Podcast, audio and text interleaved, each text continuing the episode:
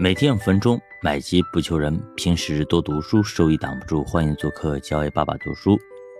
好，今天我们继续聊巴菲特给儿女的一生忠告。忠告二：辛苦得来的果实，不要一口气把它吃完。巴菲特说：“如果你想知道我为什么能超过比尔盖茨，我可以告诉你，是因为我花的少，这是对我节俭的一种。”奖赏。苏西是个漂亮的姑娘，而且保养的比较好，看起来很显年轻。要说缺点，就是她的身材稍显肥胖。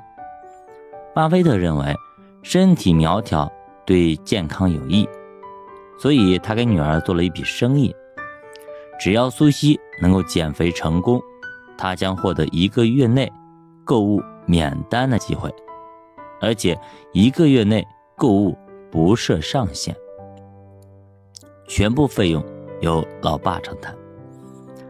但是，一旦他的体重出现反弹，那么他必须把消费金额全部返还。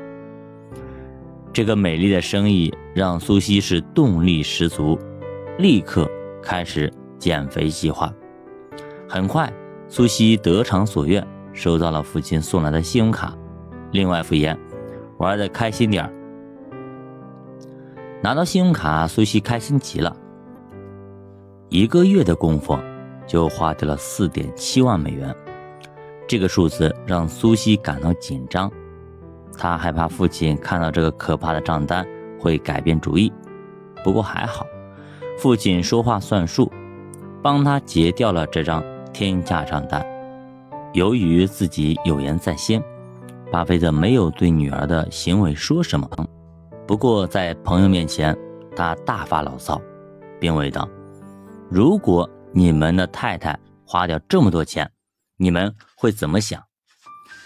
男士们当然认为苏西做的太过分了。不过，巴菲特在向女士们问了同样的问题后，却得到了不同的答案。他们认为苏西做的并没有不妥。四点七万美元，并不是一个很夸张的数字。苏西还可以玩得更加的疯狂。巴菲特颇为无奈，他觉得钱都是辛辛苦苦赚来的，一口气花这么多，实在是不应该。节俭一直是巴菲特的准则，巴菲特的节俭是出了名的，即使是世界上最有钱的人之一，他也一直坚持节俭的美德。现在很多人，尤其是年轻人，钱不多，却不知节俭。美国有位作者以“你知道你家每年的花费是多少吗”为题进行调查，结果近百分之六十二点四的百万富翁回答知道，而非百万富翁只有百分之三十多人知道。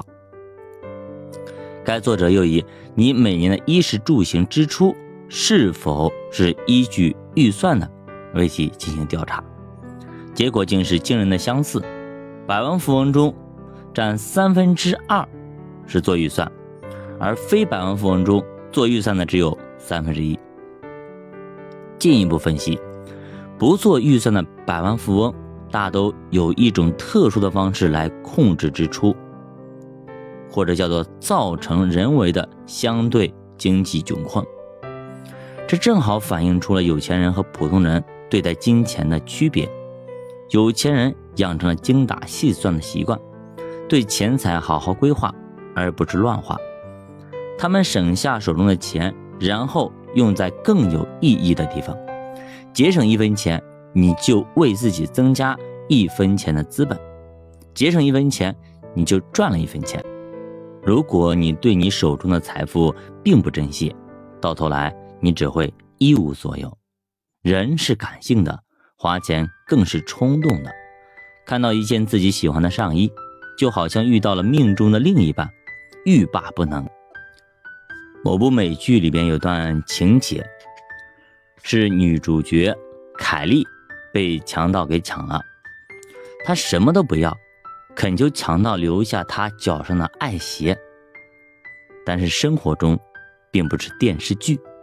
如果生活中你也像凯莉一样，对服饰如此的疯狂和痴迷，挣了一个月工资，就为买上一双上千元甚至上万元的鞋子，然后不吃不喝，甚至连房贷也交不上了，那就太可悲了。钱财得来不易，要学会省下来。每个人都希望自己能够过上好日子，想吃什么吃什么，想买什么买什么。人生短短几十年，谁也不想辛苦一辈子，到最后什么也没享受到。年轻人是最懂得享受的一群人，花钱也是最不理智的。手里有钱就一定要享受，手里没钱借钱也要潇洒。这个月的钱不够用，还有信用卡、花呗、借呗、各种贷款，还有父母的帮助。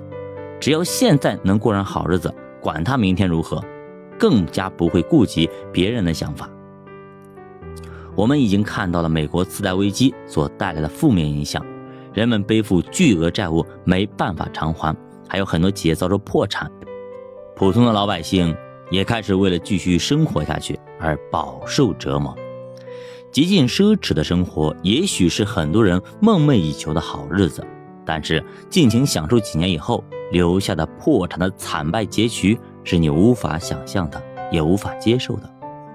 不要以为有了高收入就可以尽情的挥霍，不要以为今天尽情玩乐就会给自己留下没有遗憾的人生。当你开始为高额的债务发愁的时候，你就会为今天的奢侈生活。而后悔，每一分钱都来之不易，要节俭生活，好日子也要当苦日子过，只有这样才能给自己积累一些财富，以备未来不时之需。现在很多年轻人觉得入不敷出的时候，就会选择跳槽，寻找挣钱更多的工作，总以为挣得多了，钱就够花了，但每次都纳闷找到了新工作。钱还是不够，所以又换工作。其实他们是没有找到自己没钱的真正原因，他们不会花钱。